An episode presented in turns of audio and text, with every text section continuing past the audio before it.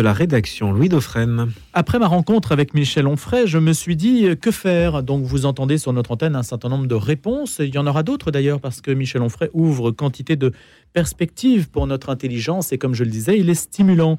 Le postulat que le Christ soit une idée est une chose facilement récusable à la vérité. Nous disposons de quantité d'éléments factuels pour contrecarrer la thèse mythiste, cela ne fait aucun doute. Et d'ailleurs, je vous invite à consulter notre site internet où on a mis quelques-uns de ces arguments. Marie-Noël Tabu, par exemple, bibliste reconnu, a égrené un certain nombre de réponses euh, à Michel Onfray. Et puis il y en aura d'autres hein, qui viendront sur l'antenne et qui permettront euh, là aussi de, dire en fait la vérité des choses. Dire euh, donc que la thèse mythiste est minoritaire n'est pas un argument, car cela voudrait dire que le consensus en est un. Or, il faut toujours se méfier du consensus qui se conjugue souvent avec conformisme. Donc la question, c'est pourquoi le Christ dérange-t-il au point d'en effacer la réalité? Est-ce une résurgence de l'athéisme? Et si oui, lequel? Car l'athéisme, on peut appréhender la question de cette manière, se conjugue aussi peut-être au pluriel. Les athéismes, c'est d'ailleurs l'objet de la réflexion de Francis Jacques qui nous accompagne ce matin comme invité de la rédaction. Francis Jacques est une pointure de l'université, agrégé docteur d'État en philosophie, docteur en théologie, professeur émérite à la Sorbonne. Il a été professeur invité à l'Institut catholique de Paris. Il est président d'honneur de l'Association des philosophes chrétiens, lauréat du concours général de philosophie de l'Académie française, de, l'Institut. Il est l'un des membres fondateurs de l'Académie catholique de France. Et donc, il publie Les athéismes éditions du CERF avec aussi un, court traité de théologie spirituelle également aux éditions du. Et c'est là aussi que ça a fait un petit peu tilt, puisque Michel Onfray avait publié le traité d'athéologie. Donc on se retrouve avec deux traités, le traité de Michel Onfray et le traité de théologie spirituelle. Hein. Athéologie, théologie. Voilà, c'est la réponse un petit peu. Et puis pour boucler le tout, Francis Jacques a eu Michel Onfray comme élève. Alors là, vous dites, euh, c'est merveilleux, c'est banco, c'est combo, comme on dit. Bonjour Francis Jacques. Bonjour monsieur. Merci d'avoir accepté notre invitation, d'autant que vous avez 90 printemps bientôt. Dans trois mois. Oui, je suis confus de vous avoir fait lever si tôt. Honnêtement. Je vous en prie. Voilà, donc je, très sincèrement, je ne savais pas, mais je le dis à l'antenne et je salue votre, votre courage, votre bienveillance et, votre sympathie pour venir nous voir de si bon matin. Alors, Michel Onfray ne va pas en parler en soi, même si vous l'avez eu comme élève. Euh, ce n'est pas l'objet, c'est un, point d'accroche, si vous voulez. Ce qui m'intéresse, c'est euh, de parler d'abord peut-être des, des, athéismes. Pourquoi vous conjuguez l'athéisme au pluriel et quelle est votre vision du sujet? Alors, ma vision du sujet, c'est celle-ci. Elle, euh, elle, est empruntée à Étienne Gilson. Chacun doit faire l'effort de recommencer pour son propre compte. Moi, je recommence depuis le fondement. Et c'est sur le fondement que je rencontre cette fin de non-recevoir qui a été énoncée par Jeanne Delhomme.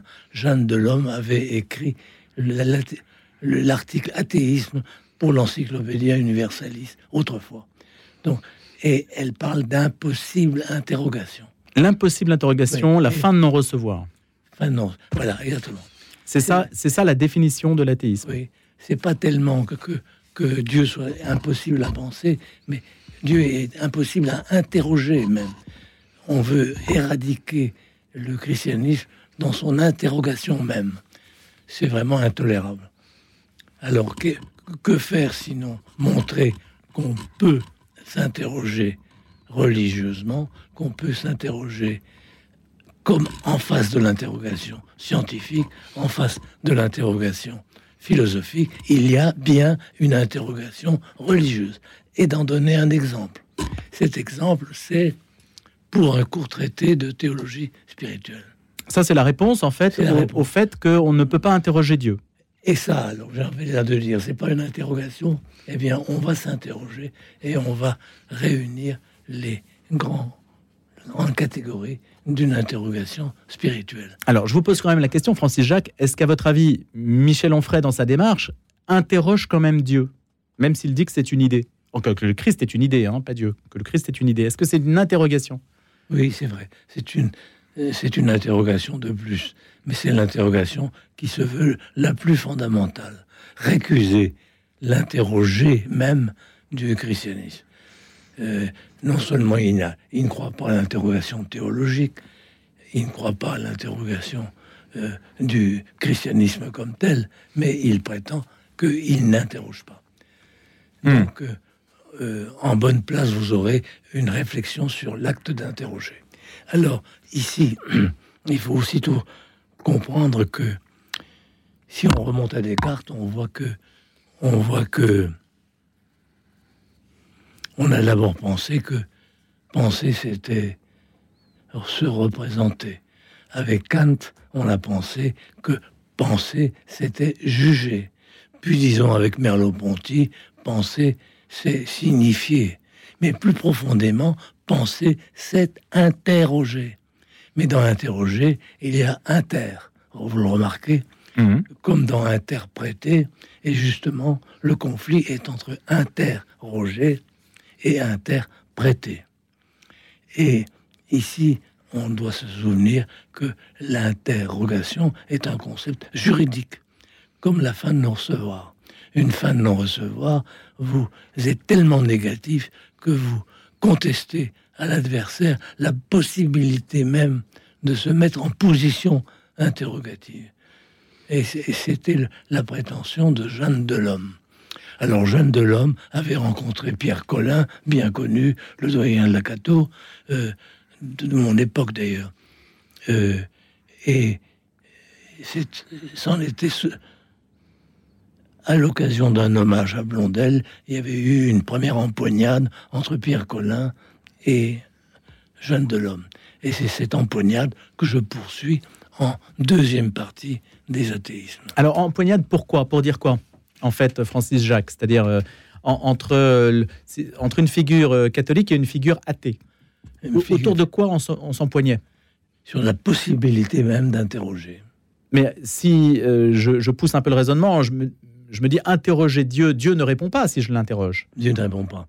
Mais nous nous interrogeons sur Dieu, et c'est cela même qui est récusé. Qu'on puisse même s'interroger, c'est trop. Pourquoi? Pourquoi est-ce trop de s'interroger? Parce qu'on pourrait dire, euh, euh, je, vous laisse poursuivre votre raisonnement juste, après, euh, Dieu existe dans la mesure même où mon esprit peut le concevoir. Le penser, c'est le faire exister. Oui, c'est une réponse. Mais disons que dans tous les modes d'athéisme, il y a l'athéisme interrogatif. Si on fait une typologie des, des athéismes. Oui, allez-y sur la typologie. Comme je le fais, vous avez des, formes bénignes comme l'interrogation euh, visée par Pascal avec les libertins de son, de son époque, l'athéisme par désinvolture, par indifférence, Lamennais, qui a écrit un traité sur le christianisme comme indifférence, juste après la Révolution française. Et puis vous avez des athéismes dogmatiques même. Le plus connu, c'est celui que réfute euh, saint Thomas d'Aquin. Et puis, vous avez un athéisme qui n'est plus un athéisme dogmatique, mais carrément un athéisme de rupture. Et c'est ces athéismes de rupture qu'on appelle l'athéisme interrogatif, puisqu'il récuse l'idée même d'interroger. Donc ça, c'est le plus radical des athéismes, c'est l'athéisme de rupture. Il est représenté par, par qui? Qui, sont les, auteurs les plus, eh bien, je, flagrants? je, dirais que Balthazar et euh, Karl Rahner, c'est-à-dire les deux théologiens qui sont visés par Fides et Ratio. C'est-à-dire Eh bien, l'un et l'autre ont soutenu l'idée que penser le christianisme, c'est entrer en interrogation avec lui. Mais il ne représente pas l'athéisme de rupture. Francis Jacques. Oui, je comprends ce que vous voulez dire.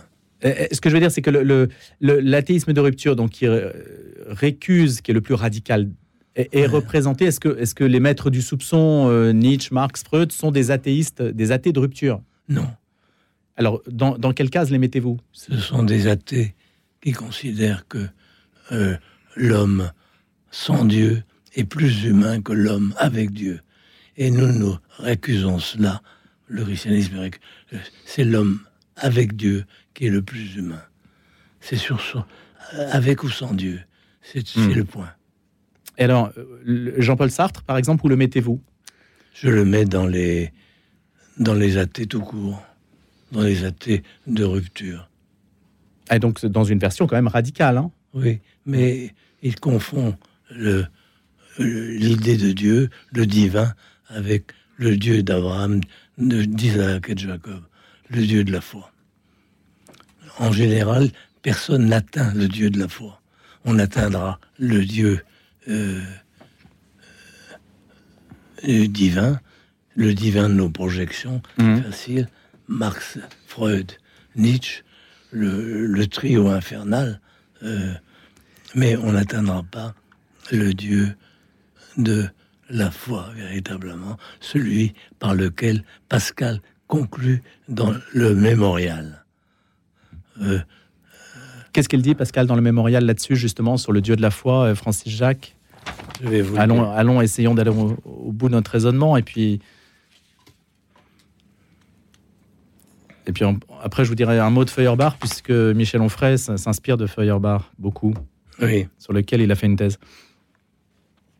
Alors dites-nous justement, on est, on est dans la, déclinaison des, des athéismes, hein, pas des athées, des athéismes, et dans cette typologie. Euh, à la fin du, même, du mémorial des pensées, Pascal s'exclame Je dirais, mon Dieu, me quitterez-vous. Je l'ai, Dieu, je l'ai fui, je l'ai renoncé, je l'ai crucifié. Mais je n'en suis pas séparé je ne, il ne se trouve que par les voies de l'Évangile, renonciation totale et douce. Voilà les derniers mots du mémorial de Pascal. Que l'on pourrait opposer à une sorte de mémorial fait par Simone Weil. Et dans l'article d'essai sur Simone Weil, je compare moi-même le mémorial de Pascal avec l'équivalent du mémorial par Simone Weil. Et là, on voit très bien que la contestation se resserre au, plus juste et au plus flagrant. Francis Jacques, autour de cette réflexion sur les athéismes hein, qu'on retrouvera dans euh, la réflexion euh, complète que vous avez menée sur le sujet, l'Église devrait y réfléchir davantage à cette question de l'interrogation de Dieu, sur Dieu, de, repartir de la source. Chacun, comme dit euh, Étienne Gilson, doit recommencer pour son propre compte. Et c'est une, et c'est, il, chacun se trouve en face de sa propre interrogation de Dieu. Et donc l'Église ne peut pas aller contre cette loi très générale, qui est la loi de l'interrogation spirituelle. Et, ça, il faut repartir de ça. Alors le court traité de théologie spirituelle, dites-nous un, peu quelle est la thèse en fait que vous défendez. Eh bien, il faut regarder les catégories c'est la catégorie de l'accueil, de la rencontre, de la souffrance, de, l'épreuve, opposée à la preuve. Nous n'avons pas tellement besoin de preuves, nous avons surtout besoin de nous mettre à l'épreuve de Dieu. C'est l'axiome de la théologie spirituelle. Qu'est-ce que ça veut dire? Est-ce que c'est une formule seulement? Non, non, non. C'est dans la souffrance, c'est aux approches de la mort, c'est quand on a perdu un être aimé, qu'on se dit non, ce n'est pas possible. Et de là commence une réflexion par laquelle on recommence au sens d'Étienne Gilson. Et donc l'épreuve plutôt que la preuve L'épreuve plutôt que la preuve. Ça, c'est un discours qui, qui parle. Vous, euh, vous dites en fait euh, dans ce court traité euh, de théologie spirituelle, alors qui est court, il n'est pas si court que ça quand même. Il n'est pas hein. si court que ça. C'est une plaisanterie que je reçois volontiers, mais ce n'est qu'une plaisanterie parce qu'en réalité, la théologie spirituelle, c'est plusieurs tomes. c'est plusieurs volumes. Voilà, donc il faudra prendre le terme pour ce qu'il est. Il y a une allusion aussi à, au court traité évidemment de Spinoza, Dites-nous quelle est la. Alors... Eh bien, Spinoza écrit l'éthique, mais Spinoza a raccourci, si l'on peut dire, l'éthique dans un court traité qui est une sorte de, résumé euh, spirituel, justement. Et c'est pourquoi j'ai repris le titre de Spinoza. Il y a un point commun? Ah oui. Entre vous et lui? Vous avez cherché à lui répondre sur ce terrain? Francis Jacques? C'est-à-dire que Spinoza est un cartésien, comme Leibniz. Mm. Et les, parmi les cartésiens, c'est peut-être le cartésien le plus radical, puisqu'il va jusqu'à identifier Dieu et la nature, Deus sive natura. Et donc, si on le suivait, l'interrogation religieuse serait un avatar de l'interrogation scientifique. Ce qui n'est pas. Il y a plusieurs types d'interrogations. Et c'est pourquoi il y a plusieurs ordres de vérité. Ordre de vérité, c'est encore un concept pascalien. Le christianisme est un ordre de vérité. Il y a une forte influence de Spinoza en fait aujourd'hui. Oui, bien sûr. Bien sûr. Donc c'est même si sa philosophie est, complexe. Hein. Oui. Le... Puisqu'on ne reçoit finalement que l'interrogation scientifique. Hum. J'en veux pour, pour exemple mon propre fils qui est médecin cardiologue à Rennes et il m'a dit un jour ah c'est fou ce que tu nous as influencé, papa, mais je n'y crois pas. À quoi dit-il qu'il n'y croit pas? S'il il dit qu'il ne croit pas à mon témoignage personnel, vous pensez bien que j'en tombe d'accord. J'ai été loin de toujours témoigner pour la foi dans ma vie personnelle. Mais si il veut dire qu'il ne croit pas à cette grande voix qui parle dans la Bible, alors là c'est beaucoup plus discutable et ça nous demande de recommencer, comme le dit Gilson, chacun pour son propre compte. Je parlais à l'instant donc de Feuerbach cité par Michel Onfray, c'est-à-dire l'idée c'est que Dieu est projection, projection de notre propre impuissance que l'on retourne en fait et qu'on C'est le divin. C'est le divin. Ce n'est pas le Dieu d'Abraham, d'Isaac et de Jacob. Je regrette, c'est le divin. Le divin de nos projections, en effet. Donc je donne raison à Feuerbach. Et donc à Michel Onfray aussi. oui, à condition de commencer par une grande réduction. C'est hmm. la réduction de Dieu au divin. Or, on va, du, on va de Dieu au divin et non pas du divin à Dieu. Il faut faire très attention lorsqu'on recommence à penser pour son propre compte de l'ordre de, de jeunesse des concepts. Et là, poser les concepts, c'est quand même aujourd'hui impératif pour être audible dans le monde et bien influencer la pensée aussi. Hein. Est-ce que vous estimez, euh, Francis Jacques, qu'il y a un travail à faire de ce point de vue-là dans, dans, l'opinion hein, On voit, je, reviens à Michel Onfray parce qu'il est très médiatisé, et, on manque peut-être d'une médiatisation aussi de concepts, non? Qu'est-ce que vous en pensez? Il faudrait lui dire, est-ce que nous faisons en ce moment, est-ce que c'est une interrogation? Il serait obligé de le concéder. De quoi, sur quoi nous interrogeons-nous? Hmm. Sur la possibilité même d'une interrogation religieuse. Alors, la preuve est faite. L'idée, pour vous, c'est que l'homme se, grandit dans l'interrogation spirituelle. C'est ce qui le distingue des autres mammifères. C'est par la spiritualité, c'est par l'esprit que on se distingue. Alors ça, c'est une idée plus, plus classique, en effet. Et on la retrouve par ce biais-là, en effet. Donc l'interrogation reste un, point clé, hein, l'interrogation fondamentale euh, de Dieu. Quoi, euh, que dire, euh, Francis Jacques? C'est compliqué évidemment de résumer les choses en quelques minutes, mais ce qui distingue le, christianisme de la spiritualité en général?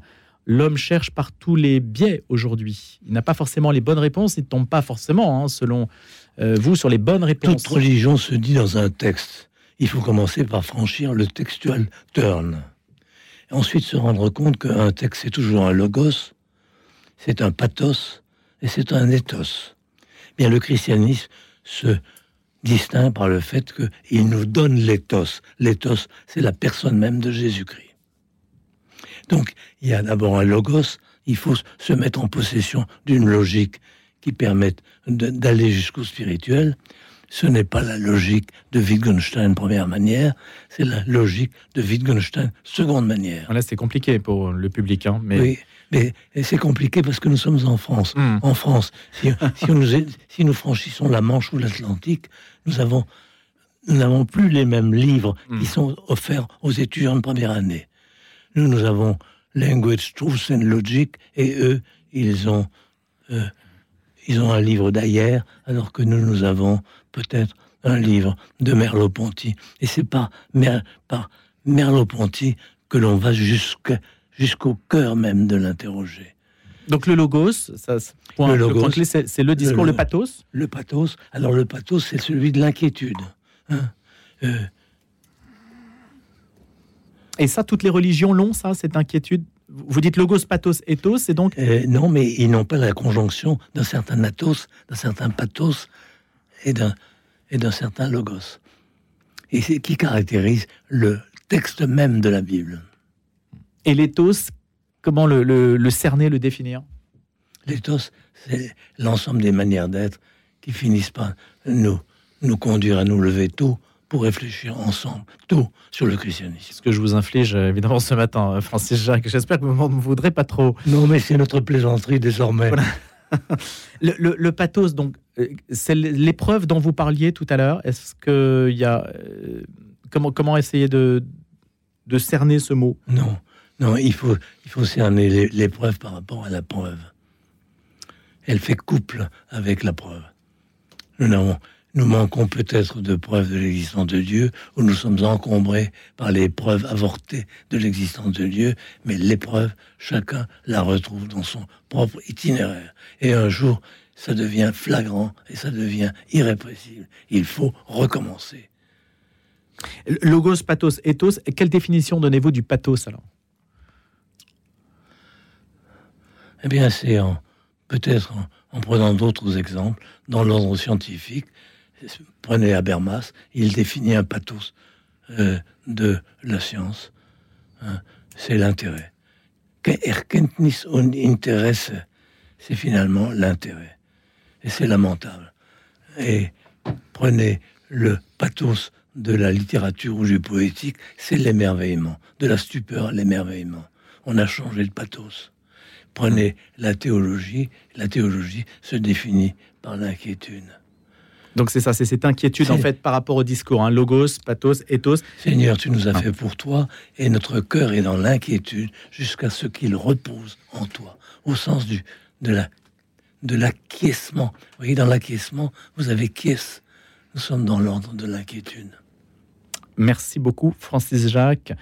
Merci de d'être venu nous voir si tôt pour parler de philosophie, d'initiation à ce qui représente une partie de votre œuvre, les athéismes au cerf, ainsi que ce pour un court traité de théologie spirituelle également aux éditions du CERF. Je rappelle que vous êtes philosophe, docteur en théologie, professeur émérite à la Sorbonne. Excellente journée, merci beaucoup.